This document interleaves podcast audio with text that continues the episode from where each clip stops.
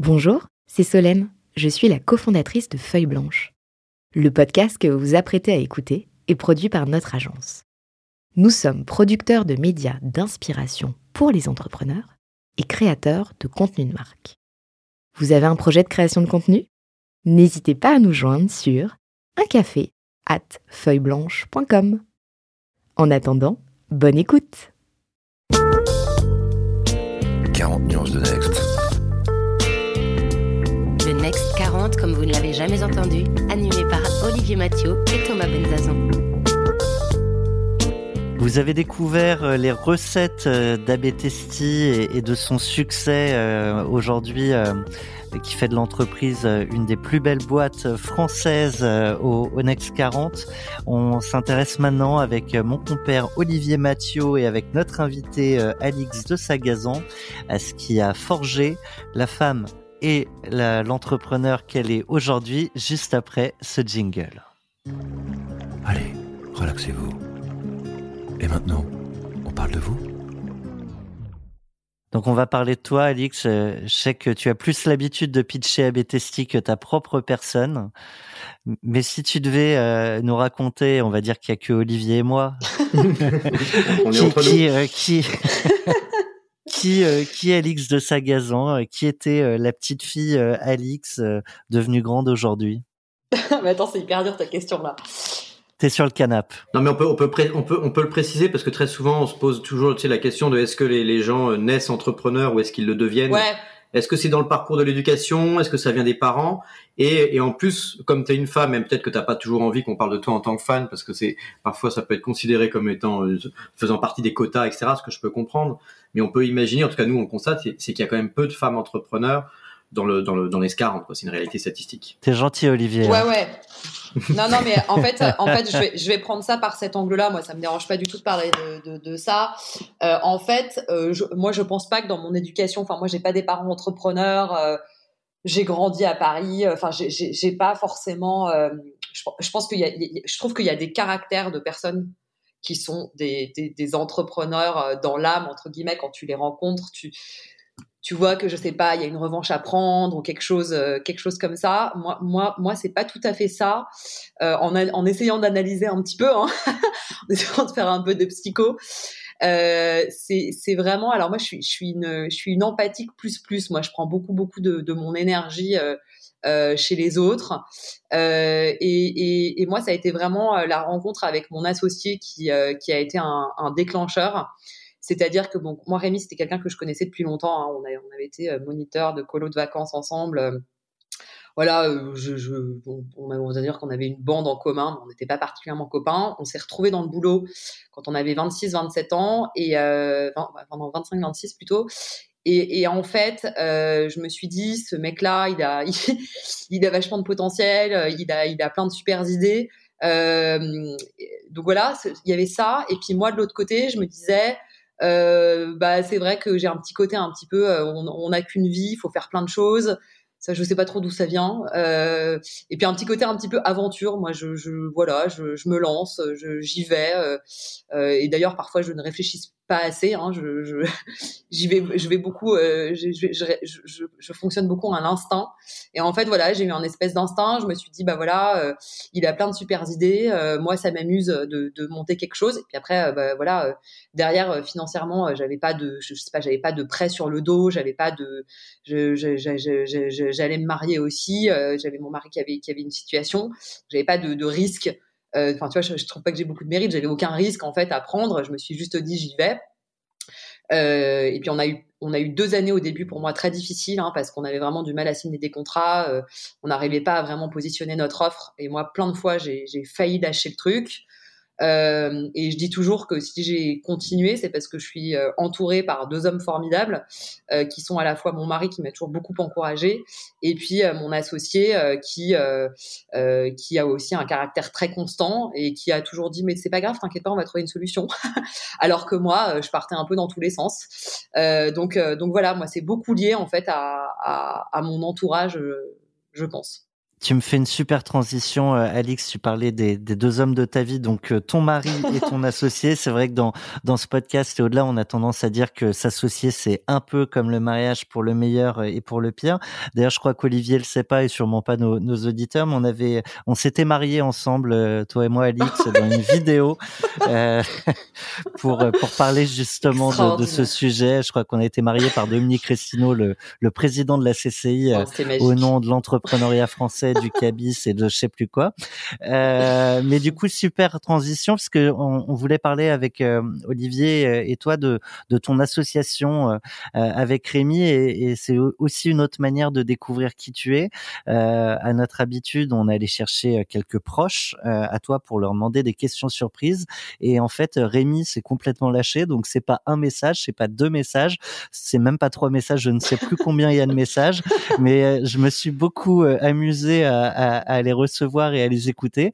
Je te propose euh, de te les passer. Je pense que je vais tous les passer à la suite et, tu répondras euh, à, ce que tu veux dans l'ordre ou, pas. On l'écoute. Vous avez un message. Hello Alix. Parmi nos investisseurs chéris, quel est ton préféré? Il est con. Il est con.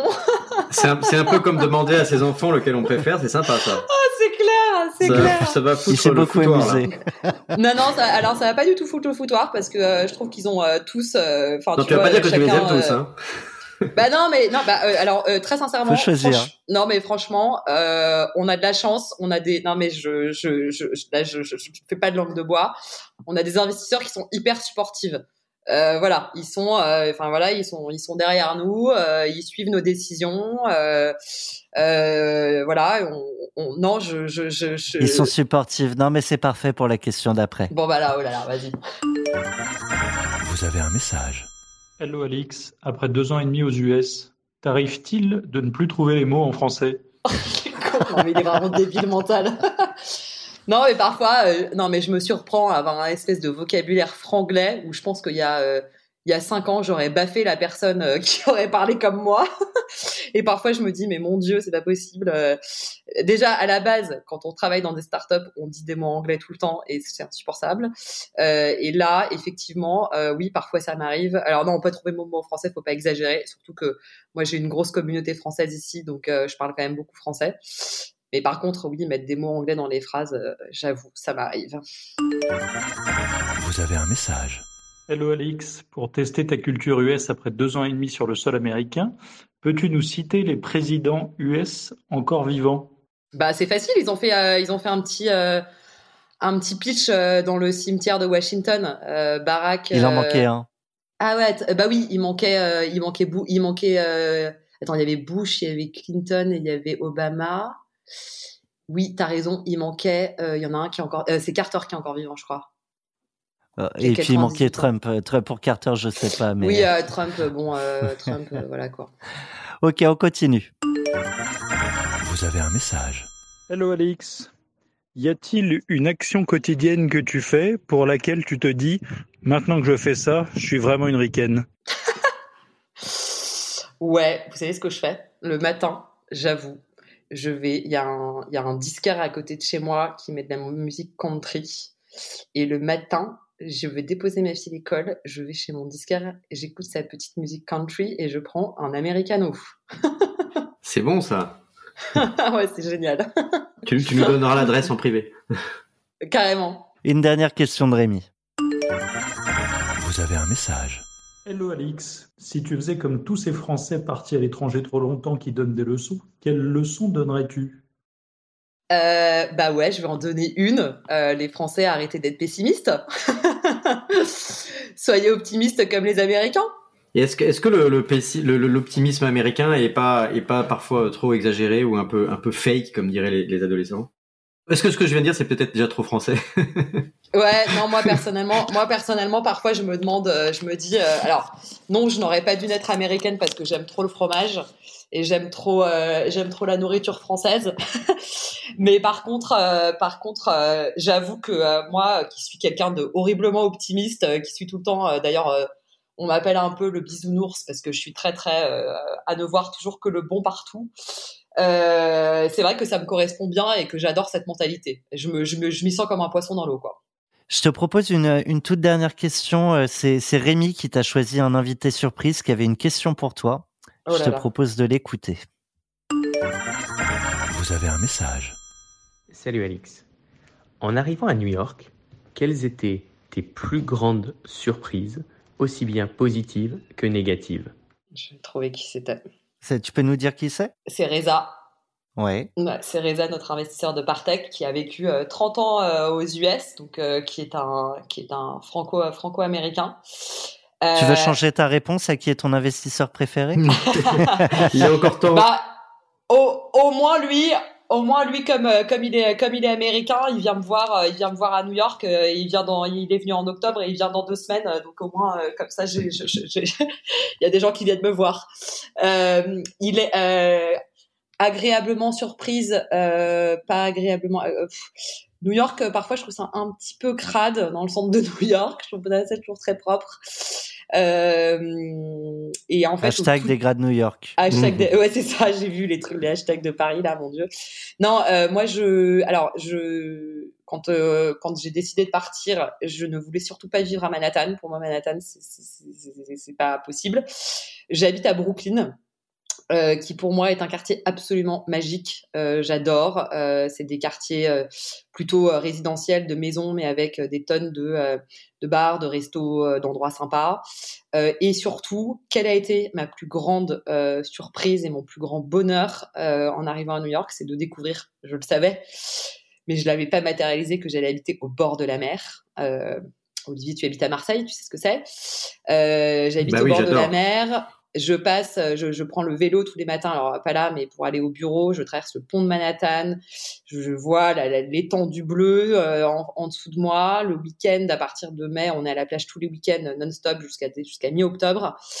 Euh, la plage est à 20 minutes, les plages sont magnifiques, euh, on fait du surf, euh, on fait du kitesurf, euh, c'est vraiment trop bien. Donc ça, c'est la grosse surprise de New York, c'est au bord de la mer et quand tu habites à Brooklyn, tu es encore plus près de la mer. On est euh, avec Olivier sur, sur euh, la partie euh, canap de d'Alix de Sagazan, donc on essaie aussi de, de comprendre euh, qui tu es, ce que tu es, et dans, dans ce voyage à New York, tu le disais un petit peu dans la première partie, mais il y avait quand même un, un choix de vie. Et, Ouais. euh, et derrière, donc un mari, deux enfants, si j'ai bien compris. Oui. Euh, ça se décide comment une telle... euh, Qu'est-ce qu'a fait le, le déclic chez toi, au- au-delà peut-être de la boîte d'ailleurs? Bah, euh, le Et puis comment on convainc ses, ses proches de, de partir à l'autre bout du monde? Bah, le déclic, il a été, euh, il a été euh, de toute façon, je me suis dit à un moment, c'est quand même une opportunité formidable. On n'a pas l'occasion tous les jours de partir vivre dans un autre pays. Donc le déclic, il a été assez facile. Et puis bah moi, j'ai un mari qui qui est espagnol et qui a vécu deux ans aux États-Unis quand il était petit. Donc ça n'a pas été très compliqué de le convaincre. C'est même lui qui m'a dit let's go. Euh, donc euh, ça n'a pas été une décision. Euh, trop compliqué. Puis moi, mes enfants, ils sont encore petits, donc c'est très malléable à cet âge-là. Quoi qu'il arrive, les enfants, quand ils voient que leurs parents sont contents, ils sont contents.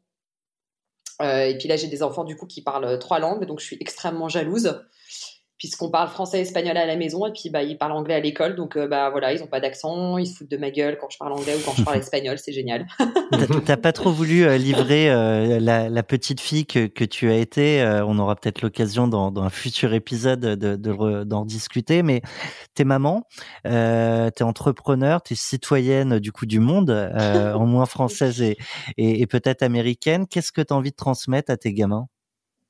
Sur la manière de voir le monde, sur la manière de, de se projeter dans la vie Ouais, bah écoute, en fait, je pense que le, le fait, c'est la question euh, qui tue quoi.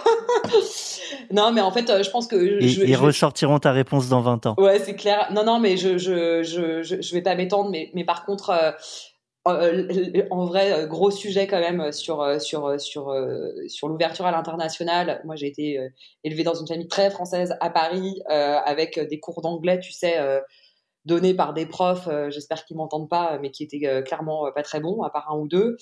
Euh, et donc, arriver sur le marché du travail avec un, anglais très moyen, je trouve que c'est carrément euh, un crime aujourd'hui, euh, dans un monde globalisé, en fait. Euh, si tu veux, encore aujourd'hui, là, euh, je suis, euh, tu vois, faire un podcast en français, pour moi, là, c'est cool et c'est facile. Et faire un podcast en, anglais, je peux y arriver, mais c'est beaucoup plus compliqué. Euh, donc, je trouve que d'offrir euh, aux enfants euh, deux langues, trois langues et une ouverture sur le monde où bah, tu pourras étudier de n'importe où, tu pourras, comme tu dis, t'es, t'es, évidemment, tu es français, tu es européen, tu es, espagnol, mais, mais tu quand même, as quand même vécu aux États-Unis. Donc voilà, une ouverture à l'international et puis surtout aux langues que je trouve franchement hyper importantes et je trouve que l'éducation française est assez fautive euh, de pas euh, de pas offrir euh, de l'anglais dès le plus jeune âge et en dehors de manière ouais en dehors de l'apprentissage des langues là c'est clairement ils ont une chance incroyable et, j'espère qu'ils le mesurent ou qu'ils le mesureront mais est-ce que toi tu, tu dirais que maintenant tu as envie que tes enfants soient dans le système américain pour d'autres raisons en termes éducatifs ou tu as envie qu'ils aient aussi une éducation française? Euh, non, en fait, je trouve que le, je trouve que de toute façon les deux systèmes ont leurs avantages et leurs inconvénients. Euh, je trouve que le système américain est formidable pour le développement personnel, le, le, le marketing de soi et plein de choses. Euh, et l'apprentissage académique français est, aussi absolument excellent. Et là, tu vois, en ce moment, j'ai de la chance parce que, enfin, j'ai de la chance. nous, on n'a pas eu de chance du tout avec les écoles cette année. Hein. On se plaint beaucoup en France, mais il faut savoir que les écoles étaient ouvertes tout le temps. Nous, euh, les écoles, elles ferment au bout de deux cas dans des écoles de 1000 personnes. l'école de mon fils a fermé sept fois cette année. Euh, il, a, école un jour sur deux que le matin. Et donc, euh, bah, qu'est-ce qu'on a fait? On a réussi à trouver un tuteur français et on a fait on a organisé une classe chez moi là en bas avec quelques copains. Donc, ils ont de l'éducation à la fois française et américaine, américaine à l'école et puis française ici. Et je trouve que tout simplement des programmes bilingues où tu peux avoir un petit peu les deux, c'est génial parce que de toute façon, il y a du bien dans les deux. Et je vais pas dire euh, non, je mettrai mes enfants que dans le système américain ou que dans le système français. Euh, c'est clair que quand, euh, si jamais on revient en France ou en Espagne, j'essaierai de trouver des écoles internationales, c'est sûr. S'inspirer. Respirer. S'inspirer, respirer, Olivier.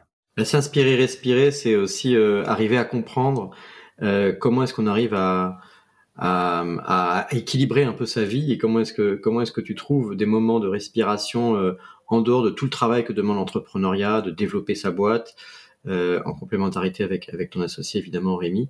Est-ce qu'il y a d'autres moments ou d'autres euh, choses que tu peux nous apprendre et qui seraient peut-être aussi des leçons pour plein de gens qui nous écoutent pour trouver l'équilibre que tu arrives à trouver? Ça peut être sportif, ça peut être culturel, ça peut être d'autres choses. Est-ce que quels sont les moments que tu arrives à préserver en dehors de, ce que tu donnes à Betesti et en dehors du libraire et du. Euh, ouais, non, non, mais c'est euh, c'est pas très. Euh, enfin, c'est assez simple. Hein, c'est. Bah, en plus là, avec le confinement, je trouve qu'on a une vie de famille qui, qui, est formidable parce qu'on arrive à beaucoup beaucoup voir les enfants. Mais en gros, moi, je je je, je, m'arrête de travailler. à je sais pas 6 heures je travaille pas le soir euh, je travaille pas le week-end, euh, donc euh, je déconnecte beaucoup. et puis surtout, en déconnectant, voilà, j'essaye d'être d'être d'être à fond avec la famille, les copains. voilà, je, je, sors le soir. Enfin, j'ai une vie, j'ai une vie. C'est quelque chose que tu as tout. C'est quelque chose que tu as toujours réussi à faire dans ta vie d'entrepreneur ou ça n'a pu arriver qu'à un certain stade de développement de l'entreprise? Non, j'ai beaucoup, euh, j'ai beaucoup bossé au début et surtout je suis beaucoup sortie pour le boulot. Je m'en rappelle euh, quand j'étais à Paris, je passais euh, toutes mes soirées dans des trucs de taf. et en fait, non, moi je trouve que c'est l'arrivée des enfants qui a complètement tout, tout bousculé quoi. L'arrivée des enfants où bah voilà, tes priorités changent et puis c'est tes enfants qui passent, c'est tes enfants qui passent avant tout. donc, donc voilà. Après, c'est plus, moi je trouve que c'est plus parfois dans le quand on a un peu des périodes de rush, mais enfin, je sais pas si c'est très différent pour un entrepreneur euh, que pour euh, voilà euh, que pour n'importe qui. C'est juste que tu as l'esprit parfois très occupé. Moi, mon mari me dit parfois, oh là là, t'es ailleurs. c'est plus l'esprit qui est occupé que le, le... parce que bah, ça t'habite tout le temps et t'y penses, y penses un peu tout le temps, quoi. Mais bon, je sais pas si c'est très différent. On a un, autre podcast qu'on a lancé euh, sur les jeunes et leur rapport au digital et aux, usages du, numérique. Tu as des enfants, donc tu es mère, tu es aussi entrepreneur dans le digital. Ouais. Euh, tu évoquais d'ailleurs pas mal de data scientists chez, chez ABTST. Comment tu, tu projettes euh, l'éducation numérique de tes enfants, à la fois avec tout ce qu'il peut y avoir de bien et en même temps tous les écueils et les risques à se faire peut-être des fois embarquer dans, dans ces choix et ces décisions par des algorithmes qui, qui nous font des des, suggestions qui sont peut-être certes très appropriées à ce qu'on pourrait vouloir, mais qui mettent de côté la, la nouveauté et l'incertain. Ouais, écoute, les enfants, enfin moi ils sont encore petits, euh, donc euh, c'est pas des, c'est pas trop des sujets que j'ai encore eu. Tout ce que je trouve, c'est que euh, le, le, nous là, ils ont beaucoup promu aux États-Unis le remote learning. Là, je viens de recevoir un mail de, vous pouvez si vous voulez opter pour le remote learning, le full remote learning l'année prochaine. Je sais même pas comment est-ce que pour des enfants de 6 ans, tu peux te dire que ça peut marcher. Donc ça, je n'y crois pas une seconde. Euh, ça, c'est le premier truc. Et puis le deuxième, euh, le deuxième truc sur l'hygiène, entre guillemets, euh, l'hygiène digitale, c'est toujours un truc qui me, qui me marque chez les gens, c'est que je, je, je, je, vais à l'information, c'est pas l'information qui vient à moi. Donc, t'enlèves toutes tes notifs, j'ai pas une seule notif sur mon téléphone, et puis c'est moi qui vais à l'information. Bon, malheureusement, je pense que j'ai quand même cette espèce de fâcheuse tendance à prendre mon téléphone pour aller regarder ce qui s'y passe. mais ça, je pense qu'on est un peu tous tous esclaves et on essaye tous euh, de s'en sortir, mais, euh, mais, mais, mais, mais c'est pas forcément simple. Et donc pour les enfants, si tu veux, moi, ils ont 6 euh, et 3, bientôt 7 et 4, donc c'est vrai qu'on n'a pas encore beaucoup de problématiques associées, associées à ça. J'ai pas encore de problématiques d'enfants qui sont sur Snapchat, TikTok, etc. toute la journée. Quoi. Ça, c'est une question qu'il faut poser à Olivier plutôt qu'il y a des années. Ouais, mais on n'a pas forcément le temps de s'étendre sur mes adolescents, mais en tous les cas, moi, j'étais parti plutôt confiant en me disant, bah, on va, on va faire en quelque sorte confiance à la nature humaine et à la capacité des, des enfants à trouver un bon équilibre. Et voyant les, les voyants tournant, tourner adolescents, mais je veux pas, je veux pas euh, te présager de sombre avenir, mais c'est vrai que souvent on dit petits enfants, petits problèmes, grands enfants, grands problèmes. Je trouve qu'après effectivement leur, euh, leur, euh, leur maturité gagne sur certains aspects, hein, parce qu'ils ont, ils ont une prise de recul et de l'intelligence, mais ils ont aussi une dépendance qui est, qui est parfois un peu affolante et du coup une capacité de concentration, je trouve, qui diminue aussi. Ouais, ouais, non, non, mais ça, je, je, je suis d'accord et je le constate même à 7 ans quand euh, mon fils me pique euh, mon téléphone pour aller regarder des trucs. Euh, ça, parfois, ça, te panique un peu, ouais. Ouais, ouais. Carte blanche pour 40 nuances de Next. Full carte blanche pour Alix de Sagazan. Deux minutes sur le sujet de ton choix. ouais. Ça marche. Non, non, bah écoute, tu, tu, tu me l'as dit il y, a, quelques minutes, donc j'ai eu le temps de trouver le sujet. je vais prendre du coup le sujet dont, dont, dont, dont vous avez un tout petit peu parlé sur le sujet de la femme entrepreneur parce que je pense que c'est un sujet qui est quand même euh, qui est quand même important sur lequel au tout début euh, je comme je n'avais pas forcément eu de problématique pour lever des fonds etc je me disais pas que c'était un problème. Et puis en fait euh, plus ça va et plus je trouve que oui il n'y a pas assez de femmes entrepreneurs. Mais par contre je pense qu'on prend le très bon chemin parce qu'il y en a de plus en plus. Et en fait ce que je dis toujours sur sur les femmes et encore hier j'en parlais avec une, euh, une femme entrepreneur, c'est vraiment la question de la confiance. Euh, dans le sens où euh, je pense que les femmes ont beaucoup moins confiance en elles et que c'est intrinsèque à l'éducation et à la manière dont on formate nos petites filles et que c'est là-dessus qu'il faut travailler. qui est de, il faut leur donner une éducation où derrière elles seront des promoteurs et, et aussi des empathiques, mais surtout des promoteurs et qu'elles auront confiance en elles et qu'elles pourront avancer parce que une femme, parfois on peut dire qu'elle a, qu'elle on croit qu'elle a confiance en elle, mais en fait une femme qui, a confiance en elle, pour moi c'est 10% euh, d'un homme qui a, qui a, qui a confiance en lui, quoi. Euh, dans le sens où hier je parlais avec, une, fille entrepreneur sur sa levée de fonds et euh, je lui parlais des conditions, des choses à demander. Elle me dit ah mais ça j'oserais pas. Et je lui dis bah moi non plus j'ai pas osé. C'est mon c'est mon associé qui qui a demandé ça.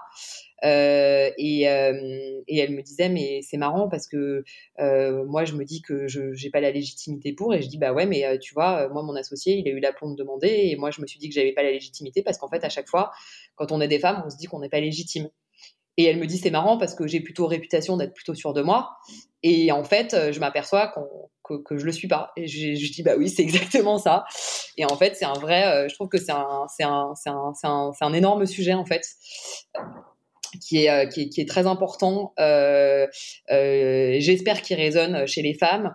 Euh, et que je vois chez mes copines, euh, chez, dans ma famille, où voilà, la femme va toujours jamais se sentir légitime, alors que l'homme va, va, se sentir légitime et c'est pas c'est pas normal. Et c'est quelque chose sur lequel il faut travailler dès, pour moi, la petite enfance. Tu vois, je, je m'entraîne sur ma fille. Demandez plus que ce que vous aviez en tête. Ouais, et puis surtout, ne vous mettez pas en tête que vous valez moins. Je, je, suis assez d'accord sur ce constat que, j'ai aussi observé, moi, plus en tant que chef d'entreprise, quand je, vois effectivement le, les, prises de parole ou les initiatives des, femmes par rapport aux hommes, et je, je vois très bien qu'il y a un biais sur la confiance en soi, et donc forcément, ça précède l'entrée dans l'entreprise. Ça peut venir des parents, ça peut venir de l'école, etc. Mais enfin, c'est une des, des, grandes questions qu'il faut, se poser, parce qu'après, il y, a des, effectivement des carrières qui se font, pas, pas forcément sur la compétence, mais effectivement sur l'estime de soi et la confiance en soi. Complètement. Et tu vois, moi, j'ai une fille chez moi qui, est, qui pour le coup est assez sûre d'elle, qui a bien monté dans la boîte et qui a, enfin, tu vois, euh, qui, qui, qui a pas du tout ce problème, je trouve. Et une fois, je lui en ai parlé. Elle m'a dit, bah, tu sais, c'est simple, je suis l'aînée de ma famille, mon père voulait un mec, donc il m'a, il m'a éduqué comme un mec. Voilà. c'est vrai qu'on entend ça parfois.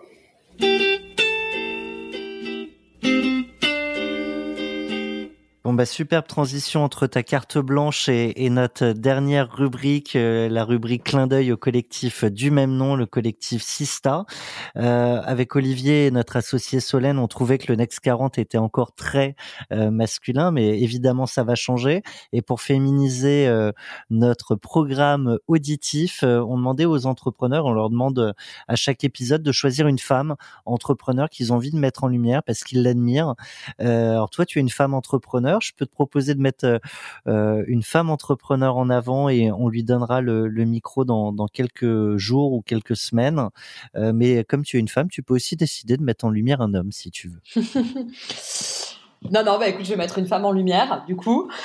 Très bon choix. voilà, donc je, vais mettre en lumière une, une, femme que je que j'apprécie beaucoup, que je trouve brillante sympa euh, et qui a monté une super boîte qui s'appelle Skello. Elle s'appelle Kitri Matelin Moreau. Euh, D'ailleurs, c'est deux femmes qui ont créé cette boîte, Kitri et son associé Emmanuel.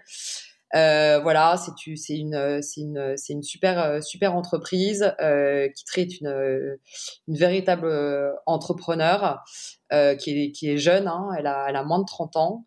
Euh, elle, a déjà, elle a déjà monté une très belle boîte et puis je suis sûre qu'elle sera euh, très bientôt euh, au Next 40. C'est quoi Skello en deux mots? Skello, ils font, de, ils font du, du, euh, euh, du schedule. c'est moi qui disais que j'arrivais pas à trouver mes mots. Euh, pour les gens qui bossent en boutique ou en resto. du planning, tu sais, de, de, de salariés qui, qui bossent dans les restos, mhm. les, les magasins, etc. Si tu as une question à lui poser, on lui posera en ton nom. Je sais pas, qui trie, jusqu'où veux-tu aller avec ton entreprise? Eh ben, écoute, parfait. On a passé euh, deux, deux épisodes de podcast qui ont été passionnants avec euh, avec Alix de Sagazan et sur ABTST d'abord, et puis évidemment là on conclut cette partie plus personnelle.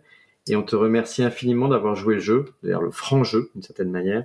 Comme ça, on a pu partager un peu les recettes du succès à la fois de, de ta personnalité, mais également des, des, ressorts du business. Donc on a passé un très bon moment et on espère bien qu'il y aura beaucoup plus de femmes au Next 40 dans les, dans les années à venir parce que tu, tu nous montres la voie. C'est sûr qu'il y en aura plus. Et puis, bah, merci à vous deux. C'était très sympa. Puis, j'étais contente de, de, vous entendre euh, tous les deux. Ça fait plaisir de te retrouver, euh, même, euh, même à distance, même ouais. qu'avec le son. euh, on entendait quand même le sourire malgré, malgré la mer et l'océan qui nous séparent. C'était aussi un plaisir de réentendre la voix de Rémi, euh, qui s'est complètement lâché avec sa série non, de questions. Non, mais n'importe quoi, quoi. Non, mais franchement, bien. ah, il a joué le jeu, c'est sympa. Ouais, c'est excellent, c'est excellent. Merci Alix. Merci beaucoup. Bonne, bonne fin de journée, bon week-end. Merci. Bye. Merci beaucoup. 40 nuances de Next. Le Next 40, comme vous ne l'avez jamais entendu, animé par Olivier Mathieu et Thomas Benzazon.